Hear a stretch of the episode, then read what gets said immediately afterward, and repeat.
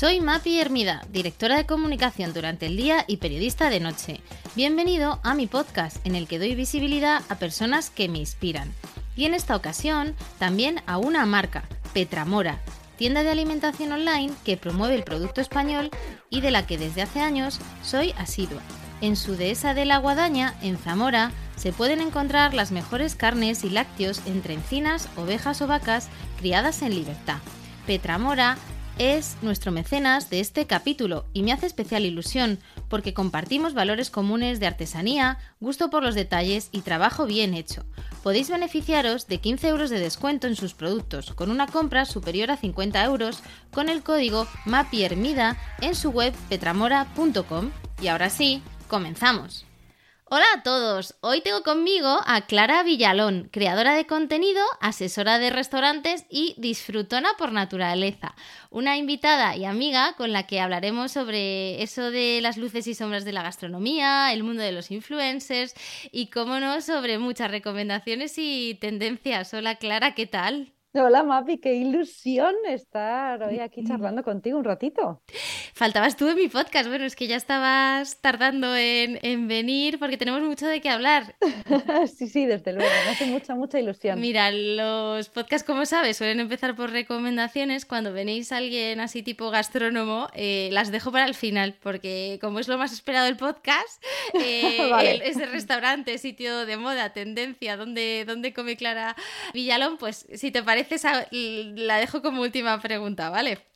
Fenomenal, la dejamos para el final y que se espere. Venga, Clara, te conozco desde hace, yo creo que en torno a 10 años. Eh, lo pensaba preparando la, la, entrevista, casi casi desde que saliste de Masterchef. Eh, recuerdo pues que nos sentaron a, cenar en una mesa y, me estuviste contando un poco de dónde venía esa pasión tuya de la, de la gastronomía. Cuéntanos un poco tu historia. Bueno, yo creo que ha sido una historia de toda la vida porque en mi casa se ha comido muy bien, se ha cocinado muy bien, hemos ido a muchos restaurantes desde yo, pues muy pequeña, tengo la suerte de, pues, de decir que yo estaba en la Nicolasa, en el Club 31, en el Bulli, em, que mi madre pues, me ha contagiado pues, esa pasión que siempre, que siempre ha habido en casa.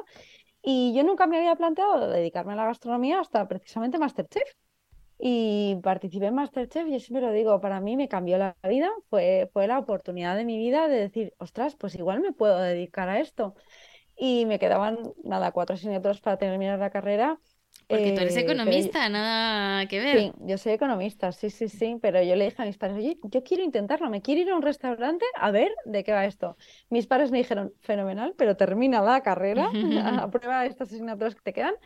Y, y, pues de Masterchef, ir cogiendo oportunidades que me iban surgiendo. Me fui al Bohío a hacer prácticas con Pepe, estuve luego me fui a Casa Marcial porque me encantaba, luego me quedé allí trabajando una temporada y de ahí pues fui saltando un poquito y hasta hoy en día.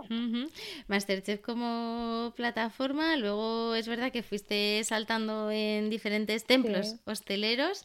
Eh, ¿Cómo viviste esa etapa? ¿Cómo es la vida de la hostelería? Porque es cierto que para luego ponerte del otro lado es importante, ¿no? Tener un poquito de callo. Para mí era clave. Yo además me dieron pues la oportunidad de empezar a ir a medios, de hablaba yo todas las semanas de gastronomía en Es Radio, escribía en hola.com y todo eso, y para mí era clave tener un poco de conocimiento de lo que pasa tanto en la cocina como luego también en la sala, porque si no tienes como esa visión un poco 360, al final solo ves un lado y desde que empatizas menos o hablas con el desconocimiento, entonces creo que a mí me da como una visión global que yo siempre lo agradezco, agradezco tenerla. Eh, aunque la, la, hostelería es durísima. A mí la verdad es que muchas veces me dicen, ¿cuándo vas a abrir un restaurante? Y yo digo, pues espero que nunca, porque, porque a mí me ha tocado el sufrir 16 horas en una cocina, eh, porque es una realidad, porque hay muchísimo trabajo detrás y, hay, que, y hay que hacerlo de alguna manera y es pues desde que te levantas hasta que te acuestas, luego pues he tenido parejas con restaurantes con lo que lo he vivido desde ese otro lado y es como al final un bebé constante porque desde que tienes que crear platos, a gestionar personal, a la sala, a los clientes, es como una marabunda que muchas veces te consume saltas a este mundo de creadora de contenido casi casi cuando Instagram empezaba, ¿no? Yo me acuerdo de, que por aquel entonces era 3.000 seguidores, 5.000 seguidores, ¿no? Era como una cosa de hacia dónde irá esto. Por otro lado tenías ese perfil más de periodista gastronómico y, y tu blog en, en, Hola, como has dicho, era muy reconocido bueno, no sé, 10 años después, de repente está Clara Villalón ya con todo ese ecosistema, su marca personal. No sé cómo has vivido todo esto pues con pues me he dejado llevar, mm. No, no me lo creo, Clara, no me lo creo, no me lo creo.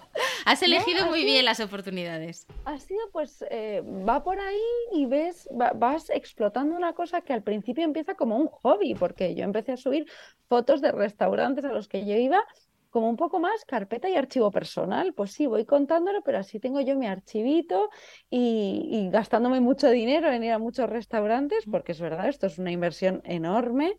Y, de repente pues te das cuenta que empiezas a poder monetizarlo, que empiezas a poder, que, has creado una comunidad, que la gente te escribe para pedirte recomendaciones, que, te has hecho amiga. El otro día me pasaba en un, en un restaurante que entro al restaurante y una chica dice, hola, ¿qué tal? ¿Cómo estáis? Y yo, hola, pues ¿qué tal? Y, al final se acerca y me dice, oye, perdona, que es que te he hablado como si fueras mi amiga, pero es que yo te veo todos los días, veo a tu hijo todos los días y para mí sois amigos y sois familia. Entonces, pues eh, la verdad es que yo reconozco que ha sido con mucho desconocimiento. He empezado en, mi trayectoria en las redes sociales, ha sido un poco prueba y error. Pues esto funciona, esto no funciona, que le gusta a la gente. Y hay veces, Mapi, que te confieso, que le di demasiadas vueltas. Eh, pienso demasiado en lo que quieren los demás y le doy tantas, tantas vueltas que al final digo, pero estoy perdiendo mi esencia. Si haz lo que te salga y punto. Bueno, Clara, pero porque eres una profesional, al final eh, tendrás tu activity grid de contenidos, tendrás tus momentos de publicación, o sea, al final todo lleva una estrategia, ¿no? Y yo creo que eso es en parte también el éxito de tu perfil, no nos engañemos. Sí, bueno, tampoco te creas. Yo eh, he estudiado las analíticas, veo las métricas, que si funcionan mejor las publicaciones a las 9 de la mañana, que si funcionan mejor a las 4 de la tarde. Al final eso llega a un punto que me ha como podido tanto que digo, venga, lo voy a hacer más orgánico. Pues eh, me voy a relajar mm, y, lo que más me gana de todo esto es la familia, la comunidad que siento que he creado con todos mis seguidores y que compartimos el día a día y que de verdad veo que cuando publico un restaurante la gente va y tengo un compromiso súper grande con ellos. Mm. Me encantaría profundizar ahí, Clara, porque es cierto, ¿no? Que, que, en algunos casos, pues lo que siempre decimos, ¿no? Eh, que al final tú pones un restaurante, pones un post y llenas el restaurante, que es el que el, que el call to action a, la recomendación es muy directo, el restaurante lo percibe rápidamente, que de repente las reservas hacen pum y suben, ¿no? Y, y luego al final eso también revierte en, oye, qué, qué responsabilidad a la hora de recomendar. Yo sé que creo que un poco como, como en mi caso, ¿no? Y llegó un momento en el que dijiste, yo ya no voy a hablar mal de restaurantes, yo voy a recomendar lo que me gusta, voy a dejar de, no recomendar lo que no me gusta, aún así tú eres bastante objetiva, ¿no? Y, oye, pues de alguna forma sí que yo considero que, tu, canal tiene muchísima autenticidad, ¿no? Y también dices lo que no te gusta a pesar de que la suma, ¿no? De todo te, te guste. ¿Cómo lo vives? ¿Cómo, cómo lo haces? Bueno, hay veces que hay gente que me dice, oye, me gustaría mm, que hablases de los sitios que no te gustan para que no vayamos. Yo a veces que por stories sí que digo ciertas cosas, de hay cosas que no están bien o, bueno, este sitio no, no lo recomiendo, pero generalmente prefiero hablar de las cosas buenas. Hay tantas cosas buenas en la vida que no merece la pena eh, pararse en las que no están tan bien. Eh, sí que me gusta hablar luego con los, con los restaurantes cuando hay algo que no funciona o, intentando ayudarles puramente de, oye, y sobre todo teniendo en cuenta que es mi visión y que puedo estar equivocada, que al final la gastronomía es tan, tan subjetiva, dentro de que tú puedes entender si una técnica está bien hecha, si un plato está bien ejecutado, cosas así, en los gustos varía tanto que, que, yo creo que es mucho, que suma mucho más hablar de las cosas que, que aportan y que recomiendo de verdad. Mm, dejando entrever que puede haber cosas que siempre pueden estar mejor o peor. Pues hay cierto plato que, oye, pues yo cambiaría esto, cambiaría lo otro o mejoraría tal cosa. Que creo que es bueno tanto para mm, la gente que me sigue, porque ven qué platos pueden pedir, que, menos, que recomiendo más, que recomiendo menos, ¿Y por qué recomiendo un restaurante? Eh, como para los hosteleros, eh, si quieren tomárselo como, como algo que puedan ellos valorar después. ¿Y cómo llevas, ¿no? Cuando algún estelero, pues de alguna forma se toma a pecho de forma muy personal, ¿no? Algún comentario, yo he leído en alguna ocasión, a mí también me ha pasado, ¿eh? Incluso pensando que haces un bien, eh, a veces se toman las críticas por donde no son. Eh, ¿Cómo llevas eso? Porque a mí al principio me afectaba mucho.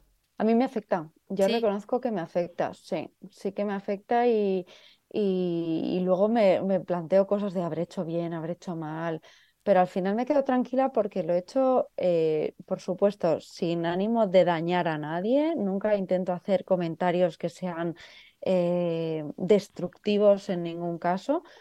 Y además soy una persona que creo firmemente en que solo puedo crecer y mejorar si la gente me dice lo que, lo que opina y lo que considera y, y mis puntos flacos, porque si yo pensara que siempre hago bien las cosas, apague O sea, es el final de mi carrera, de mi proyección y de mi crecimiento. Así que he aprendido a, a relativizar mucho. Sí, ¿y cómo llevas las críticas? No sé si tú tienes mucho hater, no, no lo veo, por lo menos no, no. no, lo veo en tus redes, em, pero, pero esa ¿eh? exposición tan grande que, que, tienes tú, Clara, ya hablaremos de eso, ¿no? De esa parte más hmm. privada. Pues mira, eh, la verdad es que tengo una comunidad súper guay, que tengo muy poco, muy poco hater, sí que entran algunos y fíjate que sobre todo entran a veces en temas de mm, cuando hay alguna public, cuando hago algún contenido patrocinado, en, en contadas ocasiones, y ha entrado alguno con el tema del niño,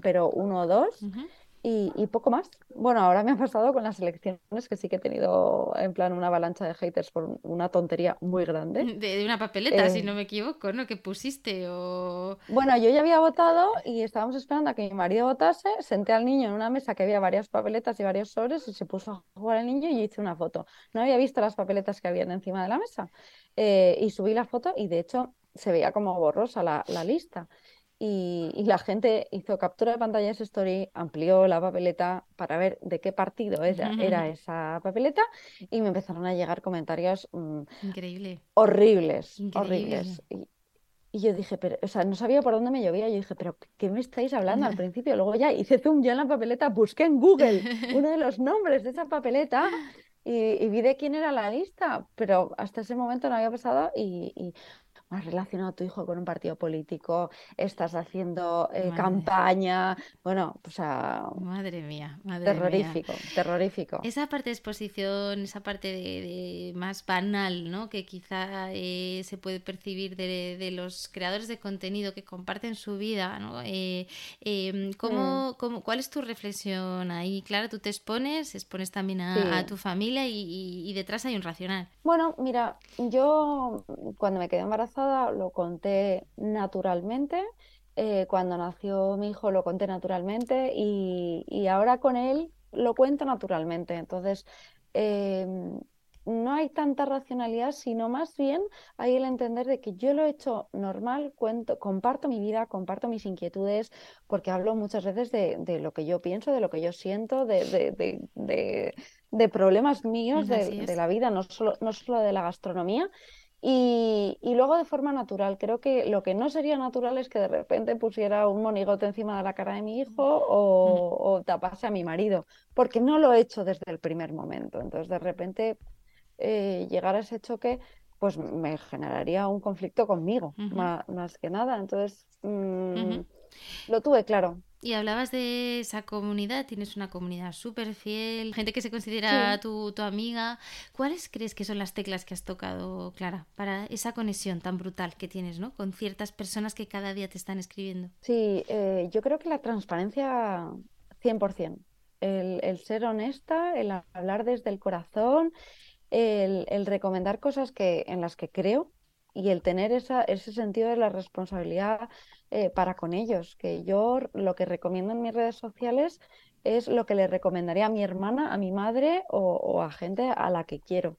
y tenerlos en consideración como tal. Creo que esa ha sido, ha sido la tecla, eh, el, que para mí son familia eh, y, creo que tengo eh, un vínculo con, con, cada uno de mis seguidores. Mm, ¿Y te da miedo depender de una red social de Instagram que de repente mañana digan, bueno, pues ahora ya no es Instagram, ahora es otra red, con este mundo tan volátil e incierto, ¿no? De las redes sociales, que luego nos dicen que el contenido no es nuestro. Yo, por ejemplo, sigo manteniendo mi blog porque digo, en el fondo esto sí, que al menos hay algo mío, ¿no? Y, sí, es tuyo, total. Eh, ¿cómo, ¿Cómo vives tú esa parte? Pues mira, esto yo a mí me, genera un poco de incertidumbre y por eso mismo muchas veces hay gente que me dice, es que, ¿por qué no vuelcas todo a, tus redes sociales, ¿no? Y yo digo, no, no, yo quiero mantener mi vida, yo quiero seguir haciendo mis recetas para cocinillas, quiero seguir generando contenido para, para Joselitos, quiero seguir trabajando para, para, para la gente externa a, mis, a mi Instagram. Eh, porque creo que ese es mi pilar y esa es mi fuerza. Luego, obviamente, están mis redes sociales, que las intento cuidar al 100%, eh, porque sobre todo ahora, pues eh, tienes que tener TikTok y tienes que tener una nueva que ha salido ahora y tienes que, tienes que estar en todas partes y cumplir con todas esas como fases. Digo, mira, no, o sea, yo no puedo ser dependiente de, una cosa sola, no. Pero de tener los huevos en la misma cesta, creo que, nunca es bueno. Diversificar. Y efectivamente también haces toda la, parte de, asesoría de, restaurantes. Eh, ¿Cómo ves este momento de la, de la hostelería? ¿Tú también tienes ya la capacidad de echar la vista atrás? Pues mira, a mí eh, hay una parte de la hostelería que me gusta de hoy en día, que son todos los proyectos jóvenes de gente que viene con mucha fuerza por detrás, que abre proyectitos muy pequeños, llenos de alma, eh, cocinas humildes, sencillas, eh, que chocan al final con toda esa otra parte que es la de los grandes grupos, la quinta gama, el show, por así decirlo. Eh, que, pierde, que pierde la esencia de, de, las cosas. Entonces, a mí esta segunda parte reconozco que me da más pereza, Mapi. Sí porque vemos todo el rato lo mismo en todas partes, vemos cartas, cartas que son calcomanías, vemos platos que se van fusilando de un sitio al otro, pero entiendo que tiene que haber de todo eh, en la vida, ¿no? que es, parte un poco de la gracia. Em, ¿Cómo eliges los sitios para, para recomendar, Clara? Eh, te escuchas decir que visitas más de 300 sitios al, al año, que tienes un Excel, eres toda una pro de, de las listas de restaurantes. Eh, ¿Cómo haces ese, cómo es ese proceso? Bueno, eh, eh, bichear muchísimo. Eh, ahora mismo Instagram es una gran herramienta que no teníamos antes. Antes yo me acuerdo que me leía el Metrópoli los viernes cuando salía el, el, Metrópoli era como mi ABC, las aperturas, todo. Eso era genial. Y luego, pues, seguir a gente de referencia, ver lo que, pues, dónde está José Carlos Capel, dónde está Carlos Maribona, dónde están, pues, ciertas personas que están constantemente buscando lo más de lo más por detrás eh, me guardo muchísimos restaurantes en Instagram. Luego hay ya muchos restaurantes que me escriben directamente de, oye, existo. Eh, la verdad es que no me da tiempo a ir a todos, tengo que hacer luego mucha selección. ¿Y sabes qué utilizo mucho? Google. ¿Ah, Google Maps. Sí. Te metes y haces eh, zoom. Sí, y bicheo, y este, y este otro. Y a ver qué hay en este, me veo las fotos, me veo las cartas, es mucho tiempo, mucho, mucho tiempo. No, no, total eh, tiempo y también dinero, porque esto de que nos invitan a los restaurantes es verdad, es así, a muchos nos invitan, pero hay otros muchos que, visitamos que no nos invitan. Bueno, yo tengo más o menos hecha la media que el 85-90% de los restaurantes los pago yo. Ajá, fíjate. Es, es, un, es un porcentaje muy alto, es mucho dinero invertido en, en salir a comer eh, yo acepto invitaciones y siempre lo he dicho y no tengo ningún problema en reconocerlo. Y lo primero que hago además cuando me escribe un restaurante y me dice, oye, eh, te quiero invitar, y lo fenomenal, pero mm, que quiero que sepas que esto no es, eh, estás comprando una publicación a cambio de que me estés invitando a comer. Yo lo voy a recomendar una vez que yo vaya si considero que merece la pena para mis seguidores. Y probablemente, y no, y voy a tener la diferencia de no decir nada si no me gusta, te lo diré a ti a, puerta cerrada. Y te hago un favor, como les digo yo, ¿no? Digo, te, casi mejor que no diga nada, porque te haré un favor. Y te regalo la auditoría de, Efectivamente. pienso, ¿sabes? Pero, pero eso sí, sí que me gusta dejarlo claro, porque hay muchos restantes que directamente me dicen, eh, ¿haces colaboraciones? Y yo, no, no hago colaboraciones, no me vendo por una comida. Si quiero una comida voy y me la pago y me quedo más tranquila eh, con todo el mundo. Este mundo de las colaboraciones, de los postpagados, eh, es muy complejo, es muy complejo yo creo que por la parte de los influencers, también incluso por la parte de las agencias que, que a veces dices, pero ¿qué me están ofreciendo? ¿Qué me están pidiendo? ¿no? Eh, es verdad que mm. está todavía, por, me da la sensación, ¿no? desde mi punto de vista, yo no, por supuesto no tengo las colaboraciones que tienes tú, pero que está por, por evolucionar ¿no? y por profesionalizarse. Sí, yo creo que también mm, hay parte de fallo por parte de las agencias y por parte de la propia gente que se intenta aprovechar del, del momento, Mapi. que mm, hay mucha gente que se está empezando a abrir, a abrir eh, cuentas de gastronomía para ver si le invitan a comer a sitios y comen gratis. Tienen luego sus, sus, trabajos, por otra parte, y lo que quieren es comer gratis. Y escriben a los restaurantes, hola, soy fulanito tal, se me cuenta, ¿qué te parece si hacemos una colaboración? Esta palabra que que, que, se ha denostado tantísimo por este tipo de, personas y también de las propias agencias que, lo ofrecen a, gente que, realmente no merece la pena. Porque yo creo que hay que tener un poco de selección ahí y creo que todo mejoraría. Y luego que recomendar cosas que no, que no te gustan mm, no va a ningún sitio. Porque al final lo que acabas teniendo es una, es una comunidad que no te sigue. Totalmente. También hacer recetas, Clara, es otra parte de tu, de tu gorro. Em, em, como dices, en uno de tus perfiles, el oráculo, ¿no? De, del comer bien fuera y dentro de casa. ¿Cómo trabajas la parte de recetas? Eh, ¿Te has llegado a montar un set? Eh, yo cuando me partía la risa, ya cuando vi que te habías hecho hasta como un fotocall, digo, jolín, Clara, digo, va a tope. Em, ¿Cómo, cómo lo, lo gestionas? ¿Cuánto tiempo te lleva? ¿Cómo lo organizas? Pues mira, yo ahora mismo estoy haciendo una media de 40 recetas al mes, más o menos. Oh my God. Eh, sí, eso es una barbaridad. Ya no solo por la ejecución, sino por las ideas. Porque cuando ya llevas mm, cuatro años haciendo 40 recetas al mes, ¿de dónde me salen las ideas? Eh, yo me he montado un estudio en casa. Eh, tengo una habitación dedicada entera a, hacer las recetas. Tengo efectivamente mi set, tengo una mm, pértiga mm. para arriba, tengo otro tiro. Tengo la ayuda de Peter, que es mi cámara que viene a echar un cable, a editar como los vídeos más pro también. Eh, y luego mm, dedicándole mucho tiempo, porque cada receta no es solamente, venga, me pongo y grabo la receta, no es, me voy al mercado, compro, hago la receta, recojo, eh, hago las fotos, edito las fotos, edito los vídeos, lleva muchísimo más trabajo eh, de, lo que, de lo que la gente puede pensar pero mm, yo tengo una premisa y es que si no, si la receta no sale, la receta no, no, se publica. Y he llegado a hacer hasta siete pruebas para conseguir, por ejemplo, una masa que yo tenía que, salir perfecta, para que luego la gente la haga en su casa y le salga perfecta.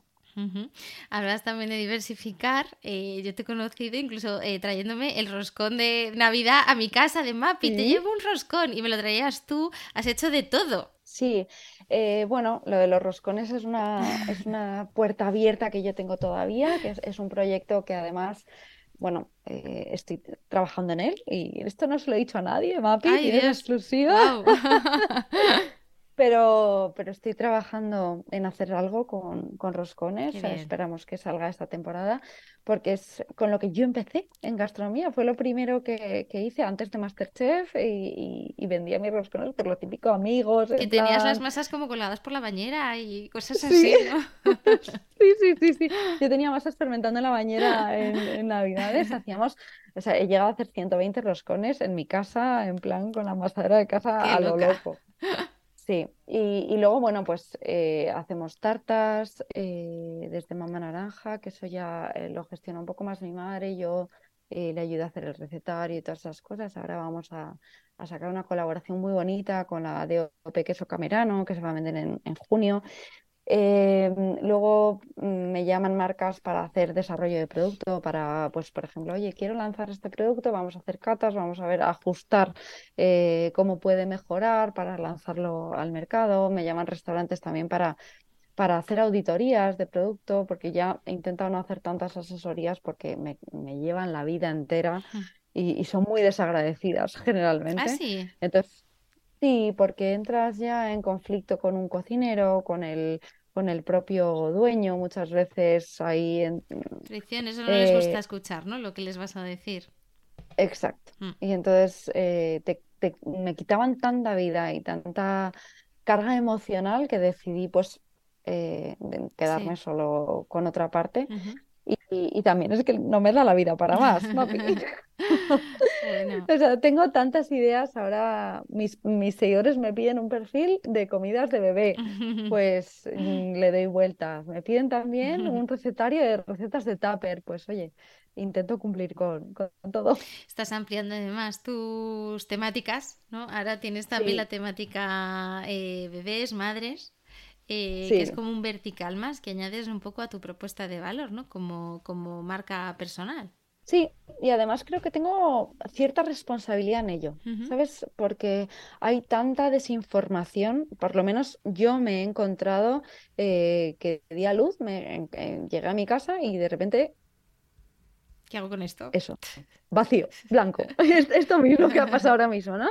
Eh, mm, la información está muy desactualizada, cuesta encontrar mm, profesionales eh, que de verdad te aporten cosas, herramientas útiles. Eh, las madres, mm, si no tienes un poquito de conocimiento, pues darle de comer a tu hijo te cuesta al final, porque pues bueno, te dejas llevar por la tendencia y no sé qué, pero no tienes información de valor. Entonces creo que ahí sí que tengo como cierta responsabilidad de crear contenido de calidad para todas esas madres que mm, llegan solas mm, a la alimentación complementaria y dicen, ¿por dónde empiezo si me han dado una hoja fotocopiada en blanco y negro un 65.500 veces y ni siquiera está actualizada? Ahí es cierto esa responsabilidad eh, eh, que, me engancha con una pregunta eh, sobre la, sobre la formación, ¿no? Para ser madre, pues oye, no, tienes que tener una formación y todo el mundo está legitimado para hablar eh, de lo que quiere en redes sociales. En gastronomía, mm, sin embargo, ¿no? Veo mucho perfil de persona que se ha reconvertido, se ha hecho un cordón bleu y ahora hago recetas. A ver, eh, yo sigo en constante formación, Ujú, Napi. O sea, yo desde eh, empecé a trabajar en restaurantes y aprendiendo en restaurantes, pero estoy constantemente reciclándome y queriendo aprender, eh, pues desde libros hasta hacerme cursos online, hasta eh, hablar con hosteleros, preguntar mm, a cocineros y, y de todo. Y creo que cuando tú divulgas, tienes que tener una base eh, clara eh, ujú, de lo que ujú, estás contando. ujú. Y es verdad que hoy en día en redes sociales es grave que, que hay mucha gente que habla sin, sin ningún conocimiento. Hay gente haciendo recetas que, que Mm, no sabe coger una sartén mm. y no me, y no se me caen los anillos por decirlo. Claro. Y, y no creo que esté diciendo nada que, que, que sea un desconocimiento. El problema es que siempre hay gente que sabe menos que, que esas personas que saben poco. No, es, es verdad, es verdad. Entonces, bueno, pues poco a poco yo creo que, que eso se va a ir, se va a ir cayendo por su También vas discriminando, ¿no? Tú como Y que en el momento que, va- que vas aprendiendo como seguidor, pues irás discriminando. Pues esto ya no me vale, tengo que pasar un poco al siguiente nivel. Bueno, vamos a recomendaciones gastronómicas. Eh, en nuestro Madrid está que arde. Tú no eres muy madricentrista o me da la sensación eh, que sí que dedicas tiempo, ¿no? A recorrer geografía española. Sí. eh, y, y lo cual me encanta, ¿no? Porque, porque es cierto que eres en eso un perfil muy, eh, digamos, holístico. ¿Cómo ves este momento de, de- de la gastronomía española? ¿Qué últimos sitios has, has conocido, Clara? Pues a mí me parece que está en un momento súper bonito, súper bonito porque estamos un poco volviendo a, las raíces, a la cocina más tradicional, al producto y todo eso que a mí conmigo conecta muchísimo más. Ujú. Em, y hay muchas partes de España que se están poniendo muy, muy fuertes. Eh, hubo una temporada que Barcelona estaba como más a la cabeza, luego Madrid eh, tomó ese relevo, ahora Barcelona se está poniendo muy bien también, pero tenemos Jaén hay, gente que está haciéndolo maravillosamente en Andalucía. Tenemos Galicia, súper puntera también. Vengo de comer en, Mallorca y he comido de maravilla. Eh, la verdad es que hay muchas referencias en, en muchas partes del mapa y, y, ya no solo España, sino también te vas fuera y hay mucho cocinero que merece mucho la pena. Eh, hablo de México, hablo de Francia, hablo de Inglaterra, hablo de Japón, o sea, hay, hay, mucho y, muy bueno. ¿Dónde son esos sitios que, que, siempre vuelves? Aquí quizá el restaurante que más me han repetido hasta la saciedad es Sacha. Em, cada vez que pregunto por una recomendación, eh, no sé si tú eres de este sachismo. Eh... A mí Sacha me gusta, me gusta mucho, pero por ejemplo otros sitio al que vuelvo mucho es a Toque, a Majada Onda. Eh, Lucas Vega, me encanta lo que hace, cocina normal, sin, sin tonterías, pero con un puntito, con mucha delicadeza, producto elegido.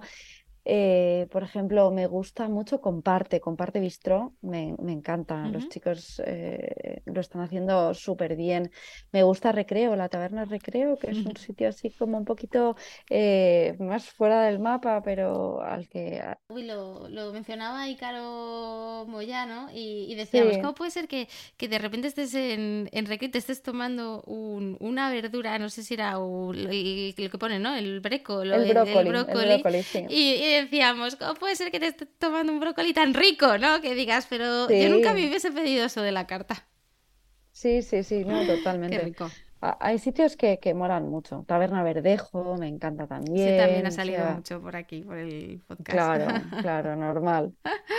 Eh, ¿Y descubrimientos, eh, Clara, recientes? ¿Qué sitios dirías, ¿no? De esa enorme lista y esos recorridos gastro que te haces, eh, que te han pues llamado la atención. Sí, pues eh, el último, ultimísimo, nos vamos a Ibiza. Nos vamos a Ibiza, a un restaurante que se llama Unic, eh, de un chico que se llama David Grusaute, eh, que es francés, pero ha vivido en Ibiza muchísimo tiempo y de repente me he encontrado con una cocina nítida, limpia, sabrosísima, delicada. De eso que dices, no me esperaba encontrarme esto aquí. Hace, es menudo gustación, pero a súper buen precio para estar en Ibiza, 85 euros y 105 el largo. O sea, qué fenomenal.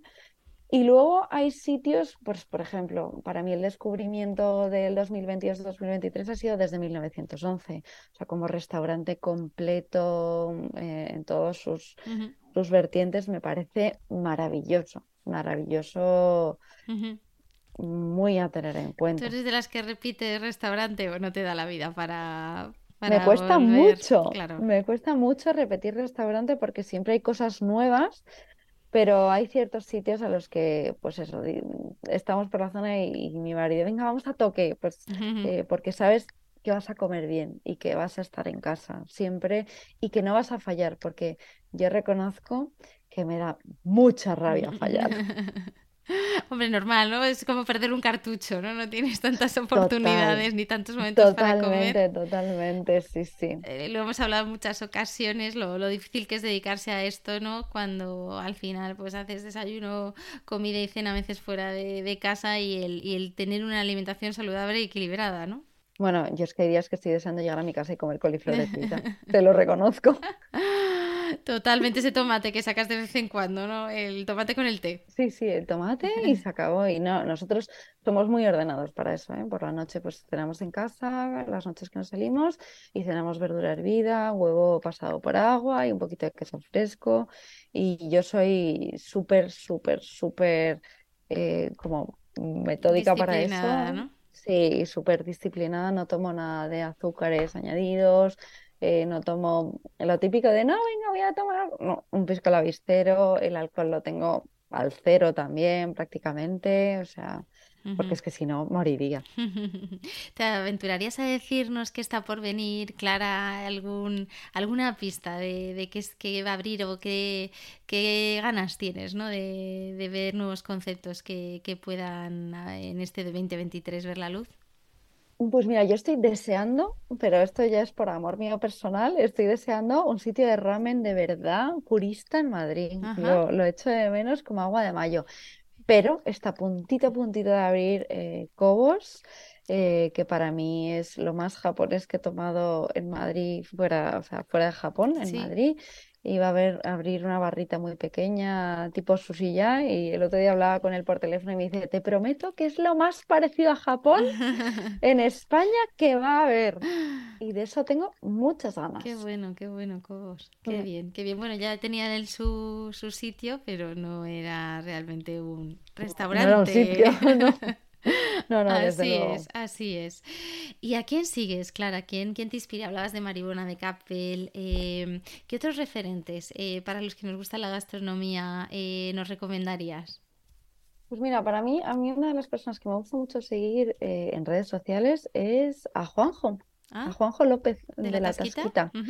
Sí, eh, fíjate que es un perfil totalmente, es muy, es muy gastro, pero me gusta mucho porque eh, sus reflexiones me aportan, me hace conocer producto, me hace conocer sitios, porque de repente pues habla de un desayuno que se ha tomado, de una señora eh, que le ha hecho una fabada o de platos que hace él en, en, en la, en la tasquita y, y me aporta mucho. Y luego también me gusta mucho seguir las redes sociales del restaurante La Casa. Ajá, Eh, ajá. creo que lo hacen fenomenal, acercan el producto, acercan la realidad de un restaurante.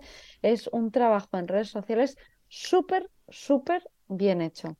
Eso ah, en, en clave como más gastronómica, por, por así decirte. Luego, pues te podría decir perfiles que me entretienen como Paco de Food Manager, que da información económica y que analiza la Madre mía, prensa. vaya y- repaso nos hizo en el COVID, ¿eh? De todas las Sí, sí, sí. medidas. Se lo ocurra un montón, Madre se mía. ocurra Sí, muchísimo, sí, sí. muchísimo. Sabe mucho, sabe muchísimo. Y, mm, y, y respecto a, mm, a referentes que digas, oye, Mapi, esta persona la tienes que invitar a, a tu podcast, a todos estos, alguno, alguno más que digas, este, mira, me escucharía una entrevista con él. A ver, yo a Juanjo A Juanjo lo tengo pendiente, sí, sí, sí. O sea, Lo creo tengo súper pendiente. imprescindible. Eh, y creo que una persona que estaría guay que entrevistases, fíjate que hemos estado hablando de- desde 1911, es Abel Valverde. Venga, pues ahí le a ese jefe de sala Porque sí, me parece un jefe de sala maravilloso que además podríais sacar un montón de temas de psicología del cliente, mm, que es un análisis que, que se debe hacer un poco más. Cerramos con este broche de recomendaciones. Eh, no sé si te apetece, bueno, pues dejarnos alguna idea a todos los que nos escuchan de este mundo de los creadores de, de contenido que estamos de, de- de este nuestro lado, Clara. ¿Qué, qué idea, qué imagen, qué, qué reflexión por cerrar? Yo eh, me lanzo a la piscina y el, oye, al final no es solo todo lo que reluce esto de, de las redes sociales. Hay mucho talento y mucho trabajo detrás. Yo quiero que la gente ah, haga una reflexión. Nada es gratis en esta vida. Eh, que den valor a ese trabajo que muchos hacemos y, y que todo el mundo tiene de forma gratuita en su casa. Que, luego cuando vean colaboraciones, cuando vean eh, artículos, mm, pues sí, de publicidad, entiendan que, que tiene que haber un, un motor que lo lleve todo y que por lo menos, y si no, den el valor y se consideren afortunados de de tener eso gratis. Pues fantástico, Clara. Millones, millones de, de gracias. Lo he disfrutado un montón. Me ha apuntado un montón de, re- de recomendaciones. Yo también, Mapi, un millón de gracias a ti por contar conmigo. Si eres una empresa o una marca y quieres ser mecenas de este podcast, tienes toda la información en la sección de contacto de mi web www.lagastronoma.com. Hasta la próxima.